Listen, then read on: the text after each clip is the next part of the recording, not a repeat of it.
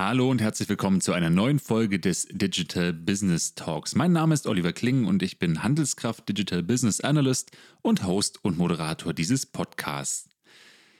Zum ersten Mal hatten wir leichte technische Schwierigkeiten und deswegen fehlen leider die ersten fünf Minuten des Gesprächs mit Matthias Dott von der Interoperability Network Foundation. Um euch kurz abzuholen, Matthias hat sich erst kurz vorgestellt und erklärt, wie er zum Thema Dateninteroperabilität kam, um dann direkt darauf einzusteigen, was Standards in der Technologie und in der Politik bedeuten, um verschiedene Teilnehmer in verschiedenen Märkten miteinander vernetzen zu können. Seine These lautete, Politisch bestimmte Standards sind häufig viel zu langsam und wenn sie umgesetzt werden, technisch schon längst überholt. Deswegen legt ihre Plattform Wert darauf, frei von Standards zu sein, sondern möglichst viele Daten in möglichst freier Form den einzelnen Teilnehmern zur Verfügung stellen zu können. Soweit zur Vorrede und wir springen direkt in das Gespräch. Lasst euch also nicht ablenken. Abonniert unseren Podcast auf Spotify oder auf iTunes und jetzt gute Unterhaltung und gutes Wissen mit Matthias Dott im Handelskraft Digital Business Talk. Wir haben immer mehr unterschiedliche Datenquellen, die immer mehr einfacher zu beschaffen sind, immer mehr Informationen liefern, aus äh, völlig unterschiedlichen Richtungen kommen, auch unter ganz anderen Hintergründen aufgebaut werden und vernetzt werden müssen. Und äh, in dem Zusammenhang ist es ganz einfach, dann schnell an der Zeit zu sagen, äh, einige ich mich auf einen Standard das hat sich schon fast erledigt, ne? weil schnell und Standard, das geht nie. Äh, Standards brauchen fast zehn Jahre, sind immer ein Kompromiss auf einer unteren Stufe, bös gesagt. Kompromisse in der IT sind eigentlich immer schlecht, weil das heißt, dass was eigentlich im Optimum möglich ist, wird schon mal wieder zur Hälfte weggewischt. Und sie orientieren sich immer an den, der eigentlich auch die Möglichkeiten hat, diese Standards umzusetzen. Sie sind immer sehr aufwendig. Es gibt keine einfachen Standards. Das hat sich schon ähm, fast erledigt. Ne? Weil das ist ein bisschen anders in der Telekommunikation, weil Standards bietet sich das zehn Jahre, wenn man sich auf international geeinigt hat. Aber wenn man wirklich unter einer Vielfalt von, Vielfalt von Datenformaten agiert, dann funktioniert das so nicht mehr. Und in dem Zusammenhang äh, kommt in dieses Thema Interoperabilität mit einer immer, immer größeren Druck in die aktuelle Diskussion. Also Traceability ist ein Thema. Wir diskutieren hier im Moment über äh, Sorgfaltspflichtengesetz, das, was wir vor kurzem noch unter einem anderen Namen äh, diskutiert haben.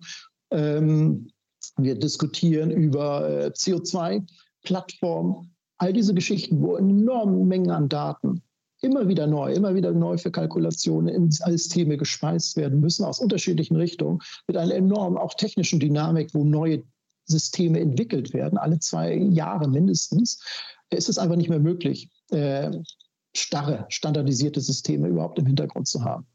Und das ist eigentlich die, die, diese akute Situation. Wir waren alle überrascht, dass die jetzt so kommt dieser Dynamik. Es war das erste Mal vor zwei, drei Jahren, dass ich damit so in Berührung gekommen bin. Vorher war das mehr ein theoretischer Anspruch, über den man dann in der müssen aus unterschiedlichen Richtungen, aber es war nicht wirklich was Valides, mit dem man jetzt auf einmal arbeiten musste, was notwendig geworden ist. Okay. Ähm, würdest du sagen, dass sich Interoperabilität dann eher ähm, sozusagen in, in komplexeren ähm, Supply Chains äh, bewegt. Also viele kennen ja ihre unternehmensinternen Daten, ne? wo, äh, wo sind meine Einkäufer und dergleichen, aber spätestens sozusagen dann, ich denke jetzt beispielsweise an Fashion Retail, wenn ich gegebenenfalls wirklich sicherstellen will, ob die zertifizierte Baumwolle, Wolle, äh, Baumwolle für die Shirts, die ich verkaufe, tatsächlich eben auch genau nach diesen Ansprüchen produziert wurde und das Shirt tatsächlich in einer Fabrik produziert wurde, wo der Lohn tatsächlich so ausgezahlt wurde, wie ich es halt vielleicht auch meinen Endkonsumenten verspreche, dann bin ich ja sozusagen eigentlich schon außerhalb meines Kerngeschäftsmodells, aber eben auf einem auf einer Informationsbasis, wo ich mich im Rahmen der Supply Chain als Unternehmer ja darauf verlassen können muss. Ist das sozusagen das eher die Welt, in der das stattfindet? Das trifft es eigentlich schon sehr gut, weil das sind eigentlich diese Effekte, die von außen relativ ungeplant auf einen einstrahlen in dieser, in dieser ganzen Diskussion.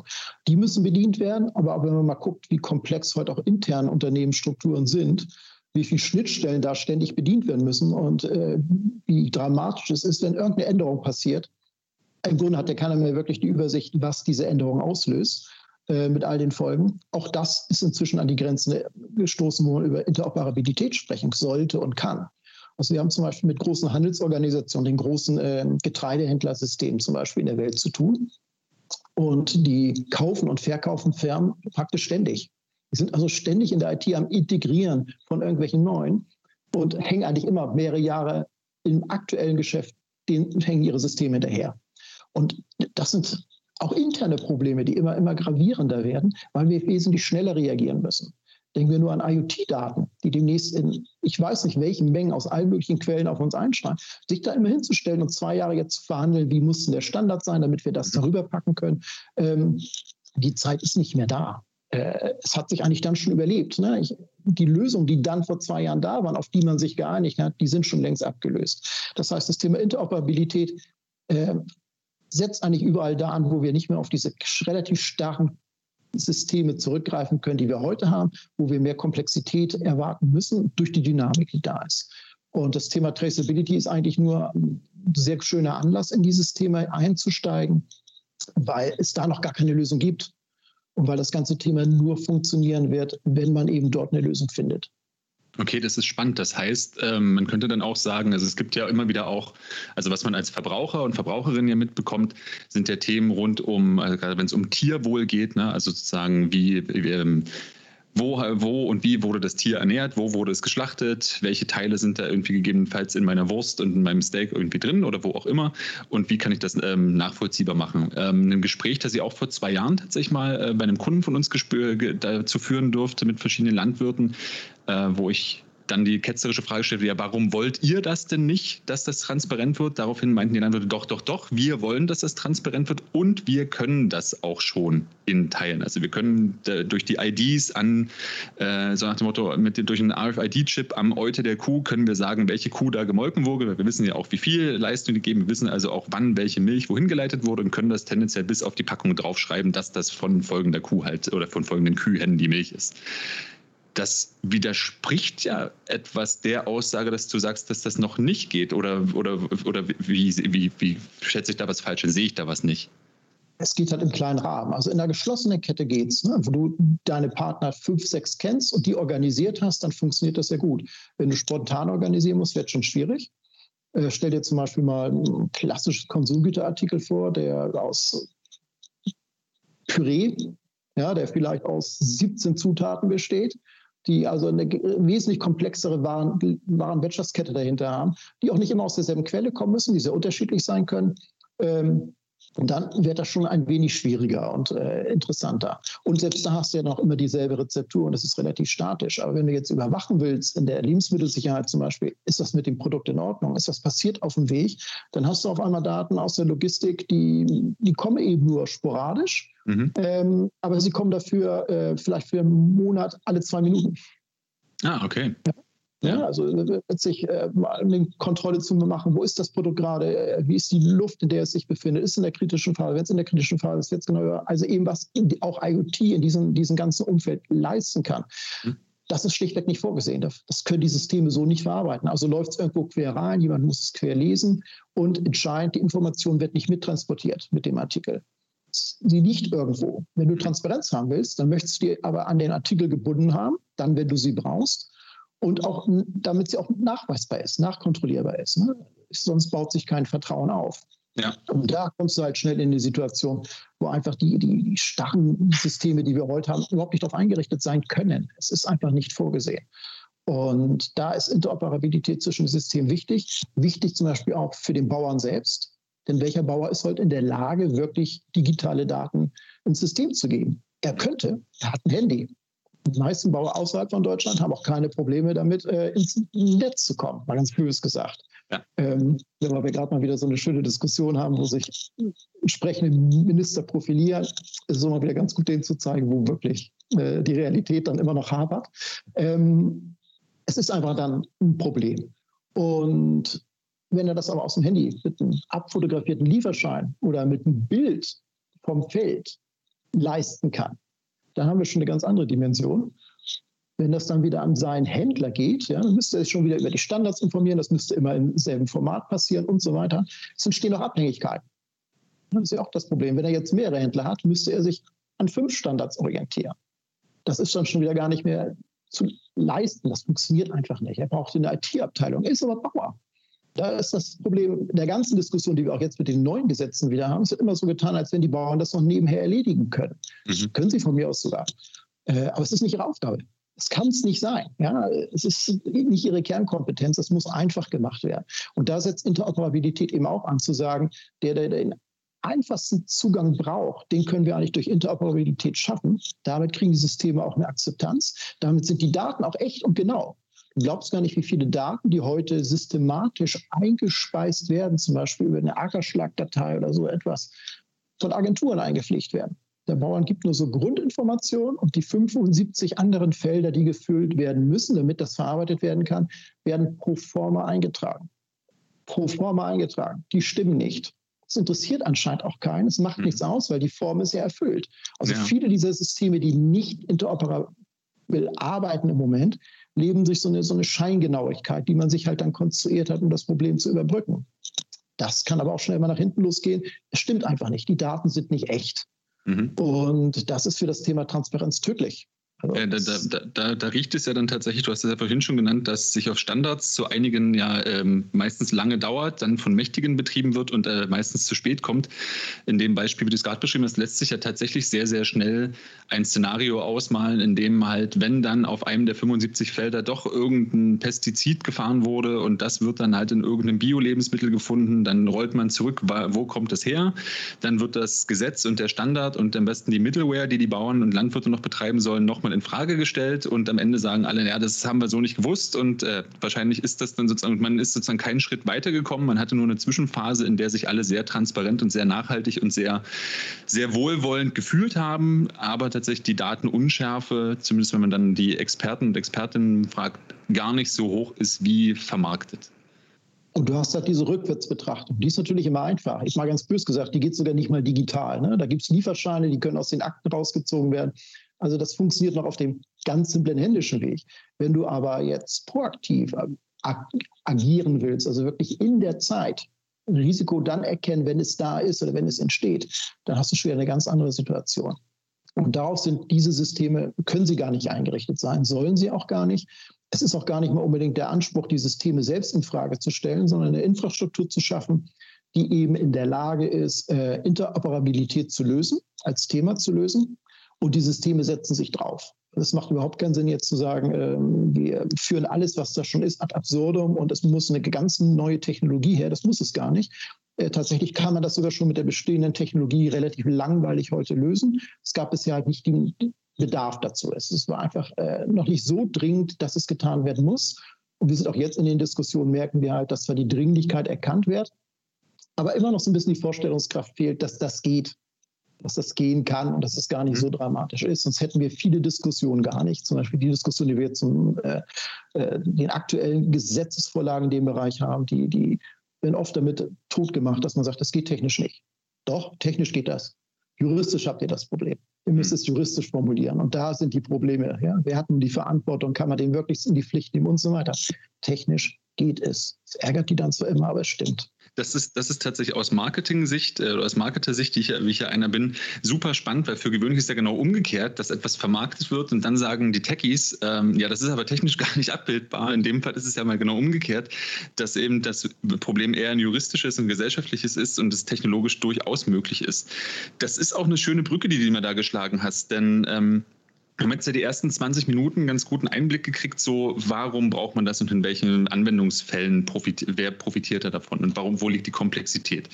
Jetzt könnten wir uns natürlich darauf ähm, zurücklehnen und halt äh, auf eine Forderung, die du gerade formuliert hast, nämlich es ist halt wichtig, da eine Infrastruktur zu schaffen. Dann sage ich, ja, Matthias, da hast du vollkommen recht, wir sollten eine Infrastruktur schaffen und dann reden wir nochmal über Gespräche vor der UN und dergleichen und machen das Ganze politisch und äh, beenden das Gespräch und haben niemandem was erklärt.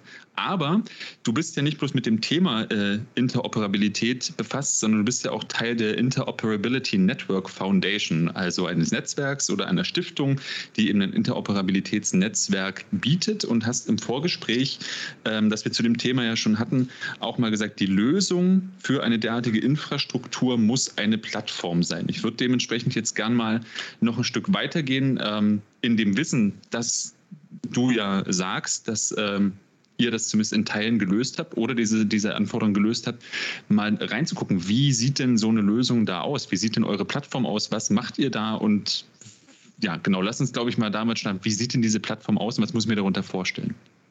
Also der Ansatz, den wir eigentlich gefahren haben, hat zwei Füße. Der eine ist immer, wie organisiert man sich? Das ist die Foundation. Und das andere ist das Thema Interoperability. Guck, jetzt stotter ich schon selbst daran.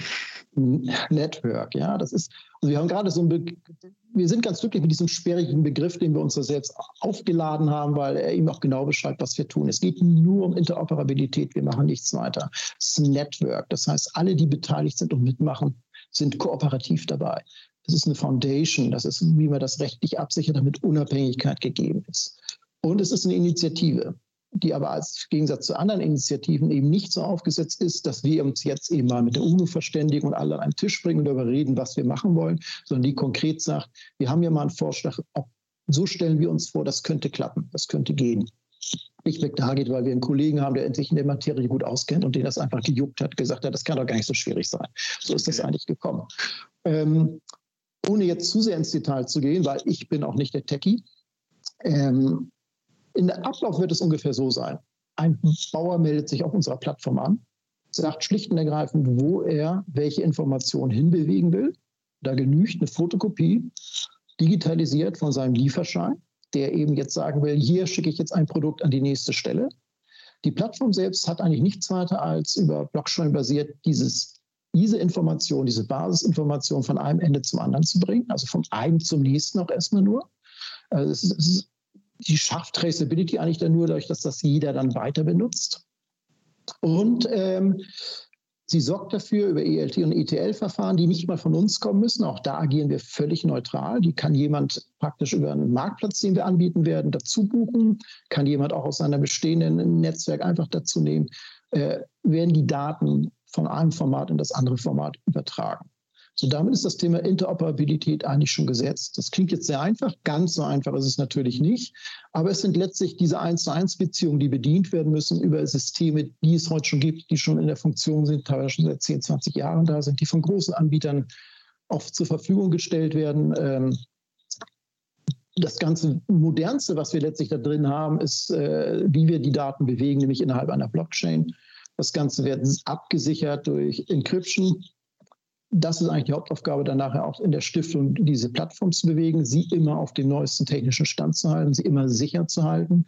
Es wird auch jeder, weil das so gewünscht ist, in seinem eigenen Datensilo arbeiten können weil man eben immer noch diese Bedenken hat, das sind ja wichtige Informationen, die eventuell rechts und links davon äh, transportiert werden. Die möchte ich nicht aus der Hand geben. Die berühmte Angst, dann weiß ja jeder, wo ich meine Ware kaufe. Mhm. Übrigens ganz spannend ist, weil wenn man mit den Einkäufern redet, sagt er einem das. Im nächsten Augenblick erklärt okay. er genau, wo der Wettbewerb seine Waren kauft und glaubt, er ist klüger als der Wettbewerb. Und wenn man zu dem geht, hört man genau dieselbe Story. Ja. Das ist immer ganz, ganz charmant. Aber das ist auch so ein Thema bei uns gewesen. Müssen wir darauf Rücksicht nehmen oder nicht? Natürlich müssen wir darauf Rücksicht nehmen. Es ist völlig irrelevant, ob das rational ist oder nicht, was da teilweise gesagt wird. Äh, als Anbieter nützt es nichts, das in Frage zu stellen und den Leuten versuchen auszureden, sondern das muss man halt bedenken. Also gibt es eben letztlich diese Datensilos, in denen dann letztlich die Daten für die Einzelnen äh, gestort werden. Wir legen auch einen Legacy-Layer darunter, schlichtweg, weil die Blockchain halt für Auswertung nicht geeignet ist im Moment, damit sich eben auch äh, Systeme, die es schon gibt, andocken können und entsprechend ihre Arbeit weiter damit vollziehen können. Und jedes Produkt bekommt einen Pointer. Damit ist es nachvollziehbar. Und wir werden nicht wissen, um was es dabei geht. Das heißt, wir wissen eigentlich nur, da kommt ein Datensatz rein, das ist das Produkt, das kriegt einen Pointer. Und wir werden nicht wissen, was dort gehandelt wird oder sonst gemacht wird. Ähm, und wollen uns da auch völlig raushalten. Das heißt, wir haben nur eine Handvoll von Informationen, die wir dann irgendwie mal für eine Rechnungsstellung brauchen. Und das ist letztlich ein Thema, was man, wir haben es mit den Anbietern dieser Technologien durchgesprochen und die haben gesagt, klar, das geht. Es, ist, es gibt ein paar Sollstellen, wo man einfach gucken muss, wo man von einem zum Beispiel eine Technologie auf die andere übergeht. Wie verhält sich das dann, wenn es um Schnelligkeit und Volumina geht? Aber auch die kann man relativ einfach projektbezogen äh, ausprobieren. Es ist eigentlich auch leider ein Thema, was man eben, was keinen Sinn macht, jetzt mit irgendeinem Prototypen zu bedienen. Mhm. Weil das ganze Thema äh, funktioniert eben über die Volumen. Das sind die kritischen Dinge, die passieren. Ne? Wir werden Artificial Intelligence einsetzen, wo es sinnvoll ist, um zum Beispiel dann äh, automatisch auslesen zu können, was passiert auf so einem Lieferschein, welche Information ist eigentlich relevant und welche nicht. All diese Geschichten, das ist ein lernende System, das kann man auch nicht probieren. Also wir haben im Moment in der Vorbereitung halt einen Piloten, der ist, bös gesagt, ein bisschen gefaked mhm. weil er halt einfach demonstriert, was passiert, ohne jetzt wirklich zu sagen, äh, das wird auch in der Praxis genauso funktionieren, weil man das einfach äh, in diesen Einzelfällen so nicht zeigen kann. Ähm, wir haben das Glück, dass es halt bestehende Technologien sind, die eigentlich von den großen Anbietern, mit denen wir auch reden, nicht in Frage gestellt werden.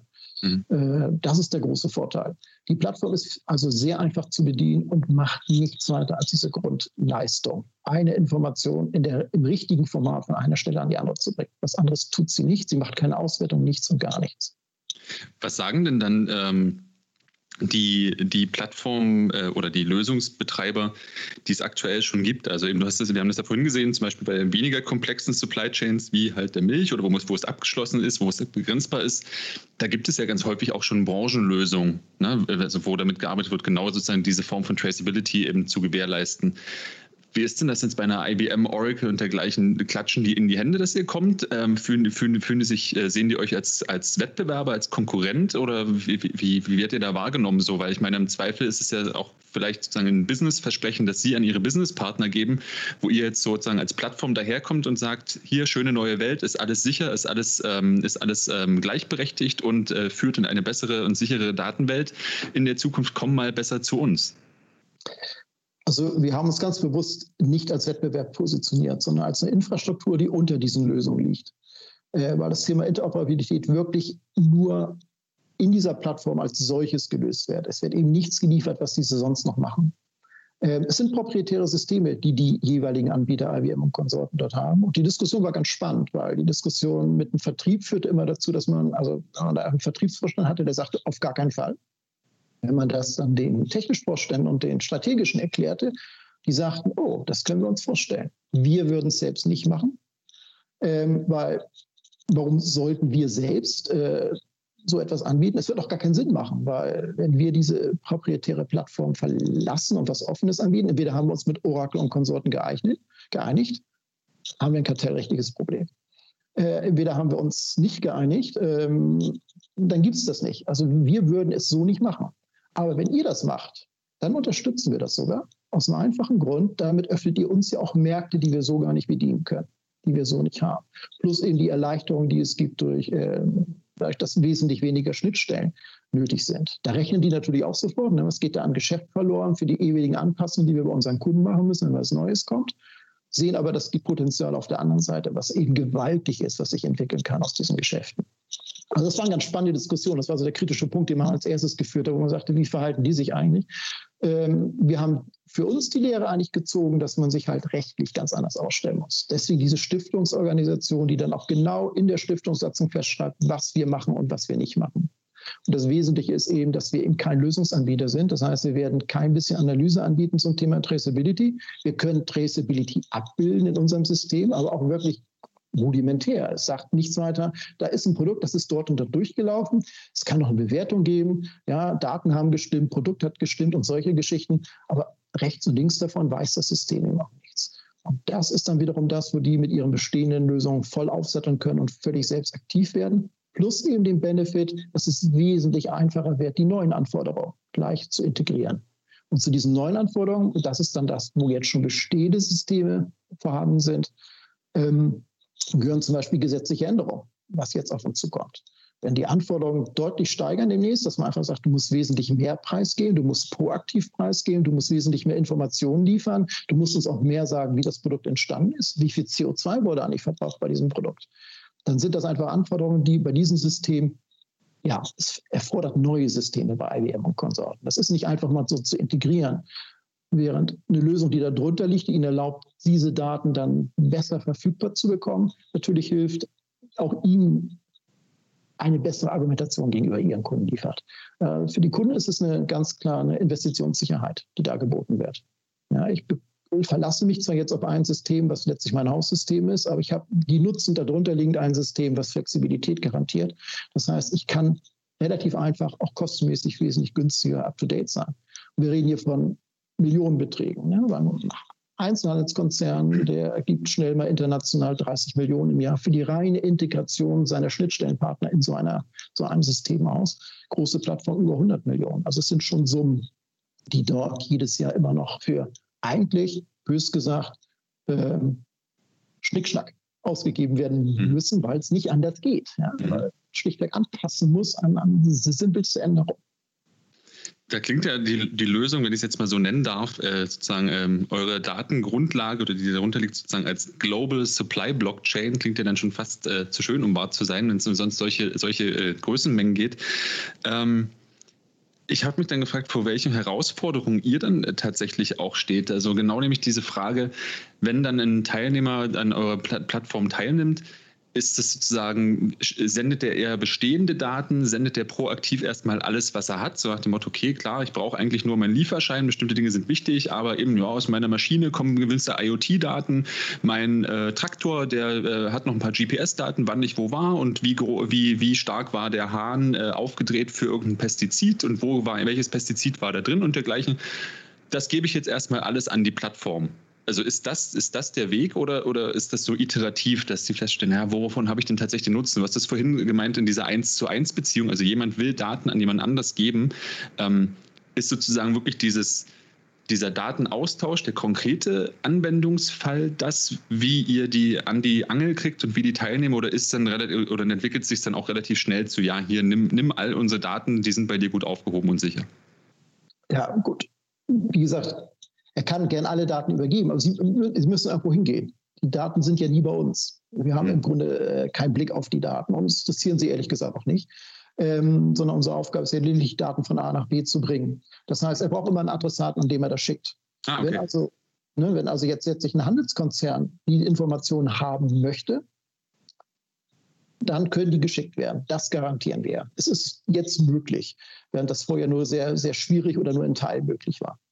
Ähm, und er kann es auch über mehrere Stufen bekommen. Man darf ja nicht vergessen, es geht in der Regel ja immer, ja, drei bis vier Stufen muss man mindestens rechnen, bevor so ein Produkt letztlich da ist, ähm, wo es dann verkauft werden kann. Ne, Weiterverarbeitung, äh, noch eine Handelsstufe, eine Transportstufe und so weiter und so fort, die letztlich alle dann wieder diese Daten aufnehmen müssen oder nicht. Das kann die Plattform eben in dieser 1 zu 1 Beziehung leisten. Ähm, wie viel er schickt, ist dann egal. Das ist der große Vorteil. Was er schickt, ist letztlich entscheidend, was er mit dem, äh, mit dem Empfänger vereinbart hat. Das ist der entscheidende Punkt. Und da ist immer noch so ein bisschen der Haken. Da liegt auch die Herausforderung nicht nur für uns, sondern auch für die. Das muss rechtlich vereinbart werden.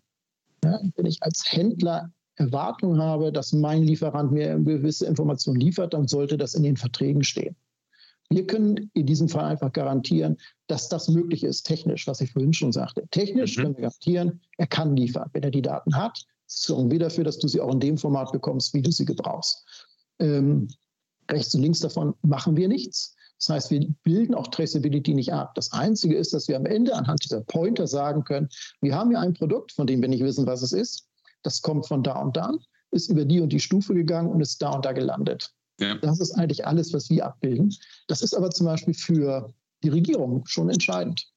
Da liegt dann wieder eine zweite Herausforderung für uns, wenn dann zum Beispiel eine Regierung in einer Krise äh, von uns verlangt, dass wir diese Daten offenlegen, dann müssen wir unsere Systeme so einrichten, dass wir das für die jeweiligen Rechtssysteme, die da in dieser ganzen Kette äh, auftauchen, auch können. Mhm. Darauf werden wir uns konzentrieren. Das ist eigentlich so ein bisschen die Krux, dass man eben sagen kann, okay, es ist was passiert. Die Chinesen wollen wesentlich mehr Informationen, als bei uns eigentlich sogar vielleicht erlaubt ist. Bis zu dem und dem Punkt haben sie das Recht. Das fand alles bei ihnen statt. Diese Informationen können wir also freischalten. Wir können also sagen, das war dies und dies Produkt kann da und da und da und da. Ja, und du musst dich an den und den wenden. Was anderes ist es ja nicht. Ähm, das ist eigentlich das, was die Plattform dann macht und abbilden kann. Das heißt, sie kann diese Basic Traceability die kann dann auch rekonstruiert werden. Entscheidend ist aber letztlich, dass die, die betriebswirtschaftlich relevanten Daten über diese Plattform von A nach B nach C nach D und E und F äh, problemlos fließen können. Ich stelle gerade auch fest, wo ähm, der Knoten hat sich auch gerade gelöst, wo mein Denkfehler äh, war, muss ich ja jetzt ja sagen. Ich habe tatsächlich sehr stark auch in das, äh, in das Thema ähm, äh, Retrospektive gedacht, ne? also sozusagen hinterher nochmal nachvollziehen, wo du ja vorhin gesagt hast, da kann ich eben tatsächlich auch im Zweifel händisch in Lieferscheine gucken, das kriege ich schon raus, sondern das, was ja euer Geschäftsmodell oder was eure Plattform löst, ist ja dieses wenn sozusagen, egal ob eine Initiative oder ein Verband oder wer auch immer sich zusammensetzen und eine Vision ihrer Form von Transparenz entwickeln und dann jemand sagt, okay, um das zu leisten oder gewährleisten, brauchen wir folgende Informationen. Und auf diese Informationen müssen die und die und die Zugriff haben, äh, die muss so und so aktuell sein, die muss so und so tauschbar sein. Dann kommt ihr tatsächlich ins Spiel und könnt sagen, genau hier ist das möglich und ihr könnt jetzt sozusagen den nächsten Schritt, meinetwegen in Richtung Nachhaltigkeit gehen, dann findet diese konkrete Anfrage ja auch erst stattdessen, okay, wir wollen ab jetzt halt eins zu eins oder im Datenaustauschbeziehungen. Ihr seid ja sozusagen, da ist wahrscheinlich mein Marketer-Missverständnis, ihr seid ja nicht eine Datenkrake, wir sammeln erstmal alles und wenn du es dann brauchst, dann können wir gucken, wo wir es haben, sondern ihr wollt ja wirklich nur eine sichere, also was heißt nur, ihr, so habe ich es verstanden, eine sichere eins zu eins Beziehung zwischen den Netzwerkteilnehmern herstellen. Absolut, das ist genau der Punkt. Also wir sammeln nämlich überhaupt keine Daten. Ähm, die Krux liegt eigentlich da drin, dass heute, wie du schon sagtest, wird ja oft rückwirkend betrachtet. Transparent, rückwirkend ist Blödsinn. Also wenn du mal ja, ist auch zu spät, ne? ja. Leben denkst, also du willst Transparenz jetzt in dem Moment haben. Ja, den nützt nicht ja. eine Transparenz mit dem Anruf. Übrigens, das war alles in Ordnung. Ja. Du hast eine Woche Sorgen gemacht. Das ist, ist so, es ist so sehr aus dem Leben gegriffen. Und ähm, so ist eigentlich auch das wirkliche Bewusstsein zum Thema Transparenz. Und Transparenz entsteht dann eben in, einmal durch Glaubwürdigkeit, da hilft so eine Plattform schon, aber eben auch durch ist, echte Ist-Information, was wiederum betriebswirtschaftlich auch spannend ist für die Unternehmen. Wir reden immer bei Traceability ist eigentlich entstanden aus dem Thema Lebensmittelsicherheit. Rückwärts betrachten, wenn was passiert im Event, kann ich sagen, wo, was, wo es herkommt. Der Anspruch muss eigentlich sein, wie bei jeder medizinischen Geschichte auch, verhindern. Also schon vorher wissen, wo Risiken sind. Ja. Und das ist auch das, was jedes Unternehmen möchte. Denn jedes Unternehmen hat ja, wir reden, wenn irgendein Lebensmittel nicht mehr verkauft werden darf, ist das ein Super-GAU für diese Unternehmen. Das ist ein Qualitätssuper-GAU. Aber Qualitätsprobleme haben die ja schon viel früher auf einer, auf einer täglichen Basis. Kriegen ja. Produkte geliefert, die sie nicht verwenden können, äh, weil sie ihren Ansprüchen nicht äh, entsprechen. Und da funktioniert in dieses System auch schon. Das sind eigentlich Dinge, die heute noch weitgehend nicht genutzt werden, die dann automatisch in demselben Ablauf auch eben zu kontrollieren sind. Bis hin dazu, jeder große Logistiker bietet das halt an, dass man seine Logistikkette, zumindest alles, was im, im Container stattfindet, überwachen kann. Mhm. Habe ich, die, hab ich die richtige äh, Temperatur, äh, stimmt das Sauerstoffgehalt, äh, sind irgendwelche Giftstoffe in der Luft oder, oder, oder. Das sind alles Informationen, die sind heute ja schon da. Nur sie sind noch nicht verknüpfbar so ohne weiteres. Sie werden immer einzeln dazugeladen, da guckt dann jemand auf dem dritten Bildschirm vielleicht, ob was ist oder kriegt eine Warnmeldung. Und die reden wir noch von den einfachen Dingen. Wenn wir dann an CO2-Produktion gehen, also wie ist wirklich ein Produkt entstanden und was ist da passiert oder was wurde benutzt, um es zu produzieren, haben wir schon wieder ganz andere Situationen. Das wird eigentlich durch diese Plattform, durch diese einfachen 1 zu 1 Beziehungen dann endlich möglich und austauschbar. Die Kunst ist dann, und da liegt eigentlich auch da wird so eine Lösung interessant und das liefern leider eben nicht wir. Das ist also das, ist eigentlich, was so eine Lösung sexy macht, ist letztlich die Tatsache, äh, was andere Unternehmen aus diesen Daten machen.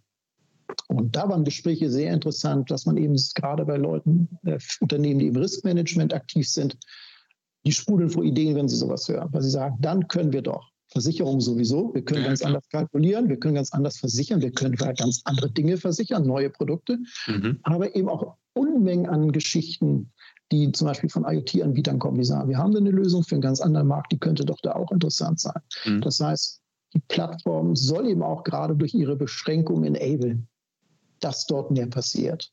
Und das Thema Transparenz also nicht nur machbar wird, sondern eben auch an der Qualität angereichert werden kann. Das ist auch durchaus ein bisschen das Ziel. Das ist ein Vorteil der Beschränkung, die wir haben. Ja, wir treten da niemand auf die Füße. Also traut man uns dann, führt man mit uns das Gespräch darüber, was noch alles so möglich ist. Und da liegt eigentlich auch die Krux in der betriebswirtschaftliche Nutzen für die Unternehmen. Der, die, die könnten heute schon, äh, jeder sagt immer, Traceability ist ein Muss. Jeder versteht auch, dass er das machen muss, dass er in den Stufen davor schon Geld verdienen kann und sparen kann, wesentlich mhm. optimieren kann. Und Traceability da nicht nur hinten ein Ausfluss ist, den er noch mit erledigt und Vater Staat freut sich. Das mhm. ist dem meist noch nicht bewusst so eine Plattformdiskussion, einfach mal zu zeigen, was geht und wie läuft das, die macht das den Leuten bewusst. Also auch da so ein Effekt, wo man sagt, also das ist nicht nur Liebhaberei für bestimmte Fälle, das ist Tagesgeschäft. Das erleichtert die erhebliche Dinge im Tagesgeschäft. Ja, klar, zum Schluss ähm, ist es ja dann jetzt, wo ich äh, verstanden habe, dass es ja eher nach vorne blickt. Ähm, ist es ja, und untermauert ist ja im Zweifel halt ein Marketing-Stunt, wenn man halt sagen würde, lieber Kunde, du kannst uns bei bestimmten Aspekten halt vertrauen. Also Vertrauen ist ja ein Vertrauensvorschuss, zeigt ja nach vorne.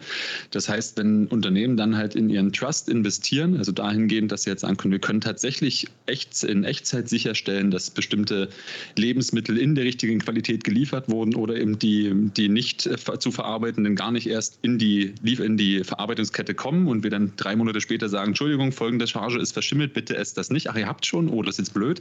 Ähm, tatsächlich sozusagen diese, diese, diese Konsumentensicherheit ja tatsächlich damit auch investieren, wenn sie halt nach vorne blickend oder in Echtzeit halt sozusagen ähm, das abbilden können.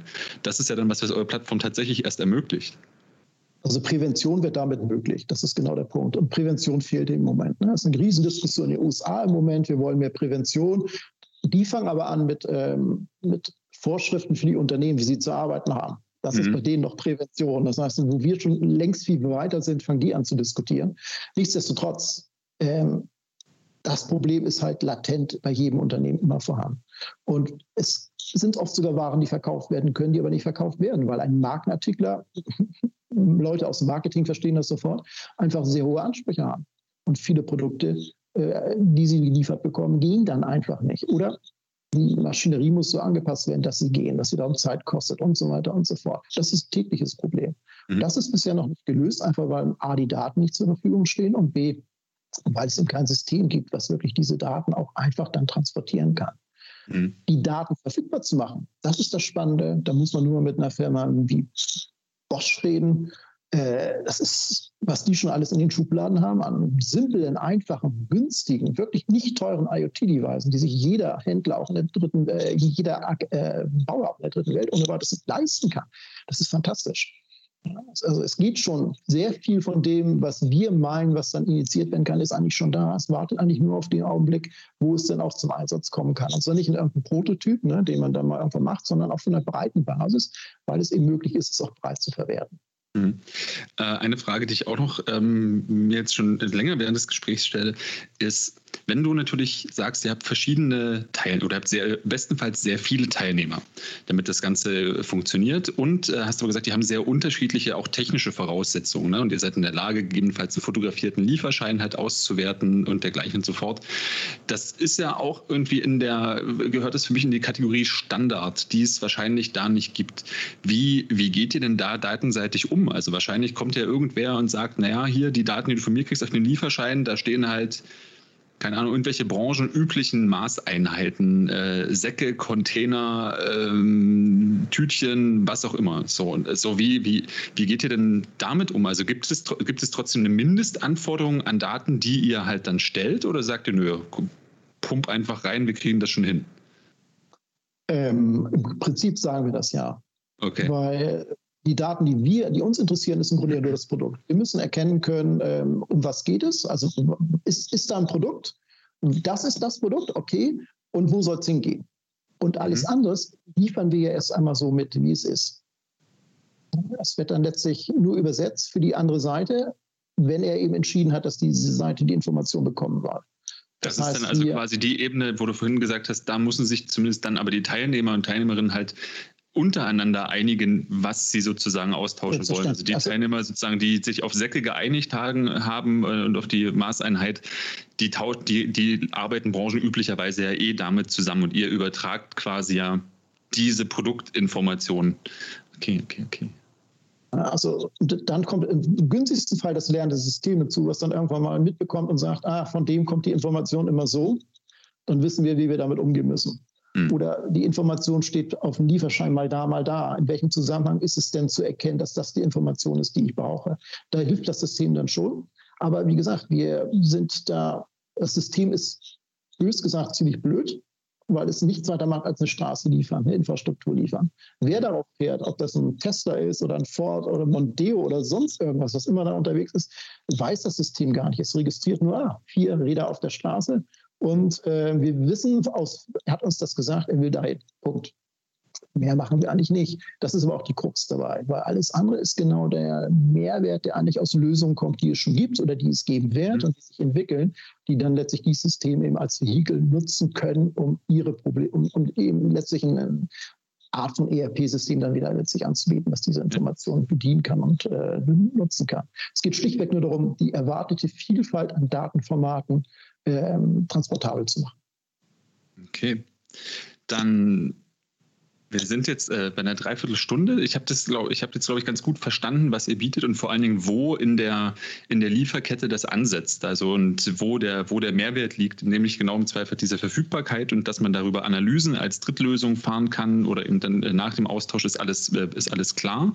Das ist aber eben nicht euer Kerngeschäft, sondern euer Kerngeschäft ist eben die möglichst einfache, der möglichst, ein, möglichst einfache Datenaustausch von interessiert, interessierten und abhängigen Marktteilnehmern. So würde ich es mal übersetzen.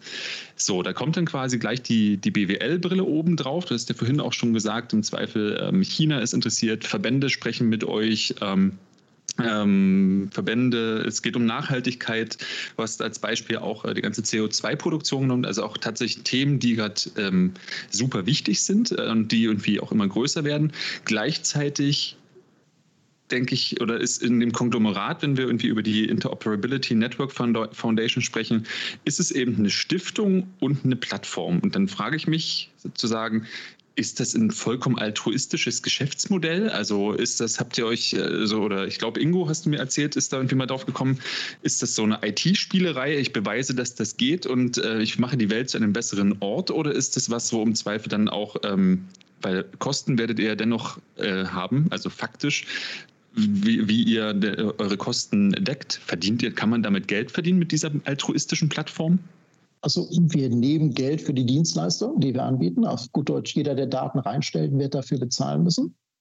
Ähm, und wenn wir hier von einem Weltmarkt Lebensmittel plus plus plus reden, kannst du dir vorstellen, da ist sehr viel Geld mitzuverdienen. Ähm, aber nichtsdestotrotz, ein gewisser Altruismus ist schon dabei, einfach aus dem Grund, dass wir sagen, es ist eine Stiftung. Wir machen alles Open Source. Wir versuchen sogar zu motivieren, dass Leute, wer das kopieren will, soll es tun. Okay. Ähm, Wer meint, er kann das selber auch und besser aufziehen, soll es bitte tun. Das ist eben genau der Grund hier. Wir sehen uns eher als Enabler. Wir sind uns ziemlich sicher, durch den Vorsprung, den wir haben und durch auch das, was wir jetzt schon an Kontakten haben, wie gut wir es machen werden, dass wir schlicht und ergreifend gut unser Geld verdienen werden. Es kann aber sein, dass dieses Modell nach fünf Jahren obsolet geworden ist. Dann hat es seine Aufgabe auch erfüllt. Ja, dafür ist wiederum die Stiftung da. Die Stiftung hat dann hoffentlich genug Geld und das ist so ein bisschen jetzt die Anfangsproblematik. Ne? Eine Stiftung brauchst du halt ein bisschen mehr Geld, als wenn du eine GmbH gründest, ähm, ähm, um ihm mit dem Stiftungszweck weiter agieren zu können. Ob das dann diese plattformbetreibende Gesellschaft noch überhaupt gibt, ist, ist nebensächlich dabei. Es ging für uns wirklich darum, wir, da ist ein Problem, Viele Dinge, die, ihr, die hier im Markt im Moment erwartet werden, werden gar nicht funktionieren, wenn das nicht gelöst ist, Interoperabilität. Und hier gibt es einen Ansatz, das zu lösen. Man kann damit sehr gut Geld verdienen, für eine Zeit lang auf jeden Fall. Und es ist kein Modell auf Ewigkeit. Und mal ganz nüchtern gesagt, wer heute in der IT eine Firma gründet mit einem Modell auf Ewigkeit, der hat entweder eine ganz tolle Perspektive oder hat eine sehr weit definierte Strategie, ja, dieses ich will dann das und das machen, damit immer alles irgendwie passt es ist, ja, es ist einfach nicht mehr realistisch. Hm. Wiederum die Stiftung, die heißt sehr zeitgemäß. Ne? Wir haben immer mehr Firmen, die diesen Stiftungscharakter annehmen, um einfach zu sagen, wenn irgendwann mal Geld verdient ist, dann wird da eben ein eigener Zweck draus. Wir machen was Eigenes. Und das Unternehmen, was dieses Geld mal beschafft hat, das kann dann sogar verkauft worden sein oder sonst was. Das ist bei uns nicht möglich. Die Stiftung ist immer Eigentümer dieser Gesellschaft, aber wenn sie nicht mehr nötig ist, dann wird sie auch geschlossen. Das ist durchaus ein reelles Thema. Ja, das wäre nämlich dann die Frage gewesen, ob dennoch halt irgendwie Gefahr besteht, dass ihr auf äh, lukrative Angebote von äh, anderen pri privaten großen Datenfirmen oder halt Regierungen oder so halt, ähm, ob ihr dagegen geschützt seid, wäre ja sozusagen der Wunsch. Aber die Antwort habe ich jetzt als Ja verstanden. Ja, also die Stiftungssatzung macht ganz klar, 51 Prozent gehören immer der Stiftung und die Stiftung kann nicht veräußert werden. Das war die einzige, also diese Stiftung ist halt die einzige Chance, die es im Moment gibt, äh, eine Firma so zu konstruieren, dass sie niemand gehört. Ja, es geht auch theoretisch eine Möglichkeit, eine Firma zu konstruieren, die niemand gehört, aber es ist derartig komplex und niemandem zu erklären. Damit haben wir gesagt, damit gehen wir nicht in den Markt. Wir verstehen es ja selbst nicht. Ich würde sagen, wahrscheinlich gibt es auch jetzt schon genügend, die zuhören und sich fragen, okay, eine Firma, die niemandem gehört, was ist eigentlich los? Was habt ihr genommen? Es ist 10 vor 6, Leute. Aber ja, ich, ich, ich, ich, mag solche Ansätze tatsächlich sehr, ja. Also theoretisch geht es, aber wir haben auch gesagt, die Stiftung ist eigentlich ein etablierter Ansatz. Wenn wir eine Stiftung nach deutschem Recht machen, ist das auch anerkannt, dann weiß jeder, worum es geht. Die Problematiken liegen immer im steuerlichen Bereich. Der interessiert uns nicht, dafür gründen wir die Stiftung nicht. Wir versuchen also in der ganzen Organisation sehr viel Mitsprache zu ermöglichen, ohne dass jemand Einfluss nehmen kann. Und wenn es sie dann irgendwann nicht mehr geben muss, diese Plattform, dann haben wir auch kein Problem zu sagen, sie hat sich obsolet gemacht, sie ist weg. Es wird Teile geben, also es wird automatisch zum Beispiel ein Verzeichnis der Beteiligten ja erstellt werden. Das heißt, wir bekommen irgendwann über alle Beteiligten mit irgendeiner über uns, über das System definierten Nummer eine Übersicht. Und da hat die UN schon angemeldet, dass sie solche Dinge gerne dann mal irgendwann übernehmen würde.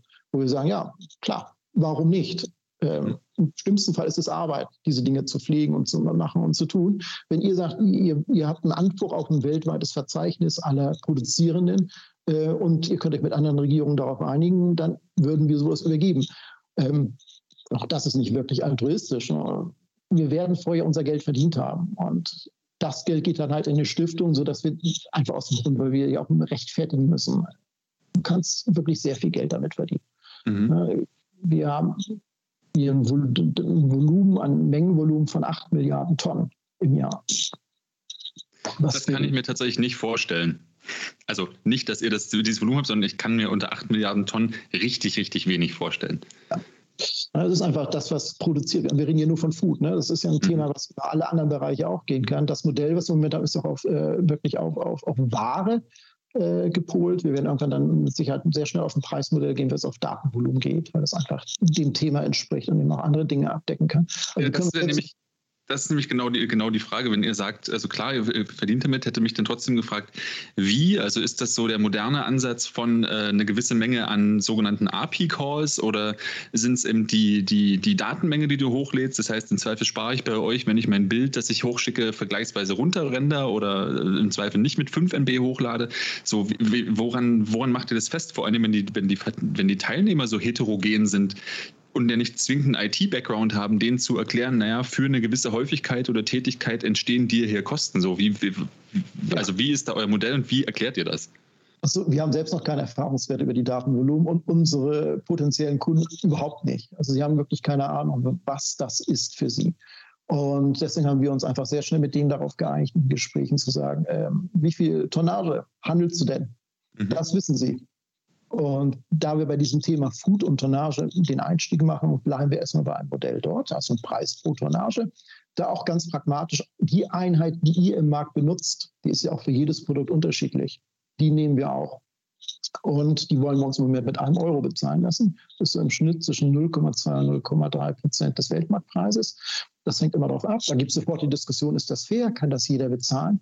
Wir sind neutral. Wir sagen ganz offen, wir werden uns nicht darum kümmern ob das jemand, ob das alle bezahlen können oder nicht. Wir sind aber gerne bereit zu helfen und zu organisieren, wenn jemand das nicht bezahlen kann, dass es eine Plattform gibt, die ihm das bezahlt. Wie es heute ja über die NGOs, wenn sie Zertifizierung ausstellen für Bio und so weiter, in vielen Ländern ja auch schon passiert.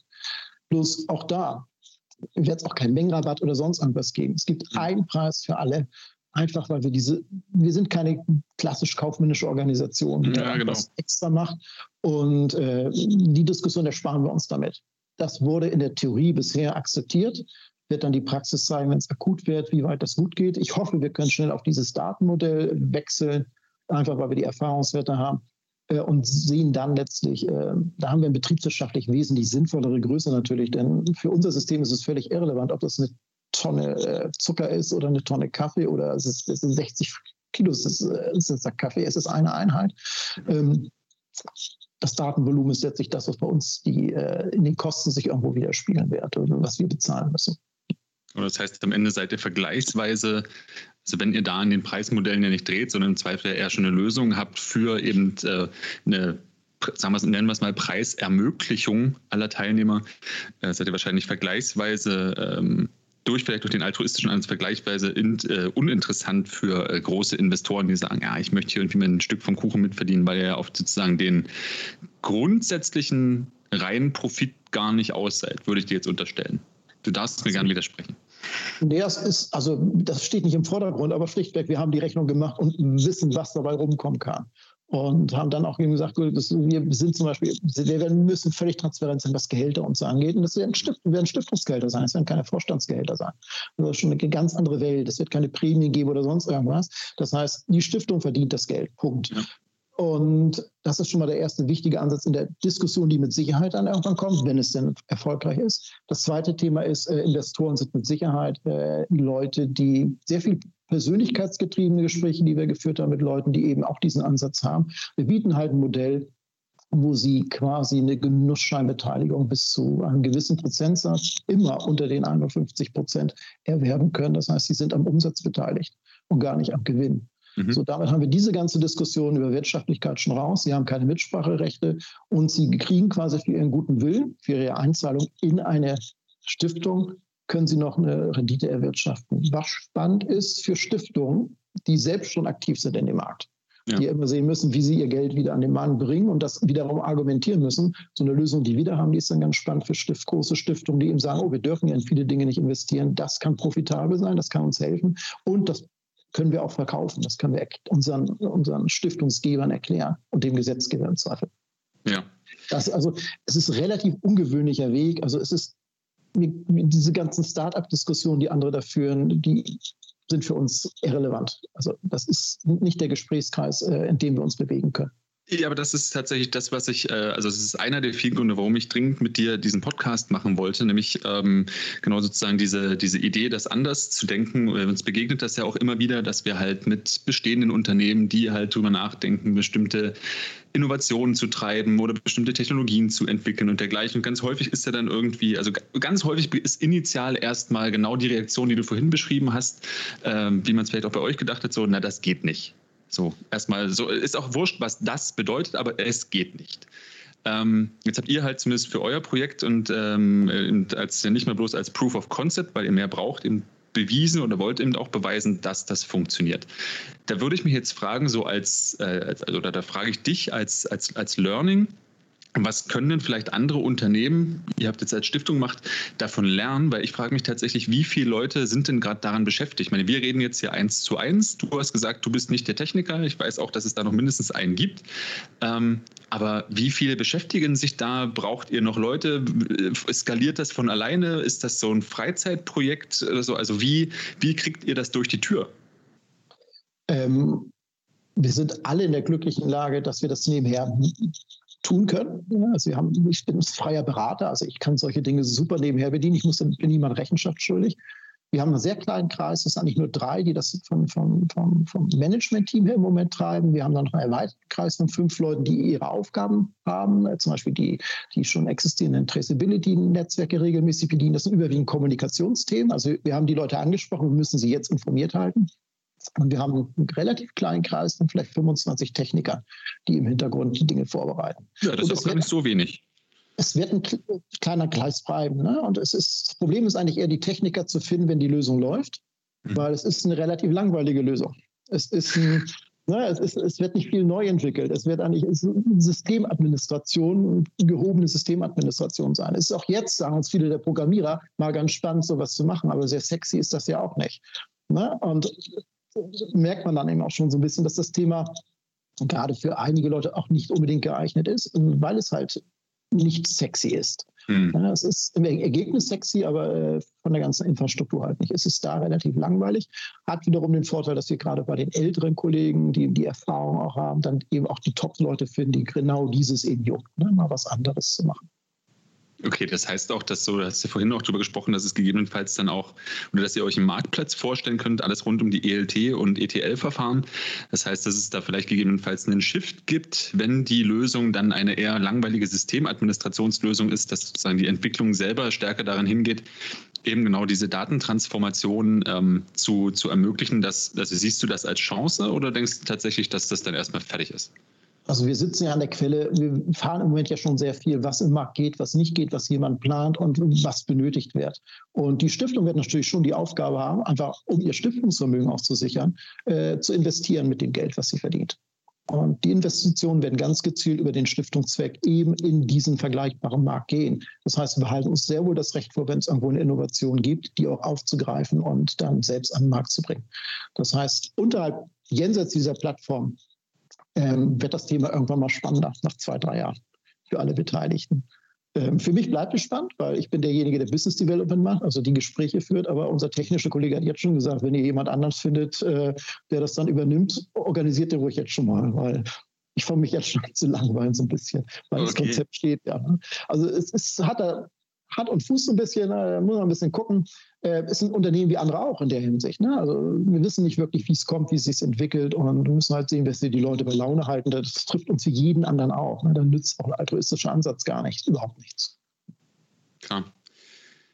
Das ist super spannend. Ich äh, denke, also was ich gerade denke, ist, ähm, dass die, du hast ja gesagt, 25 also Kern von 25, die halt ähm, 25 Techies, ähm, dann euch quasi in der äh, nebenher. Ist ja dann schon ein vergleichsweise großes Team, also die Zahl, die entsteht, also wenn man jetzt sagen, das sind so zwischen 30 und 40 Köpfen, die halt beteiligt sind im Rahmen einer Stiftung.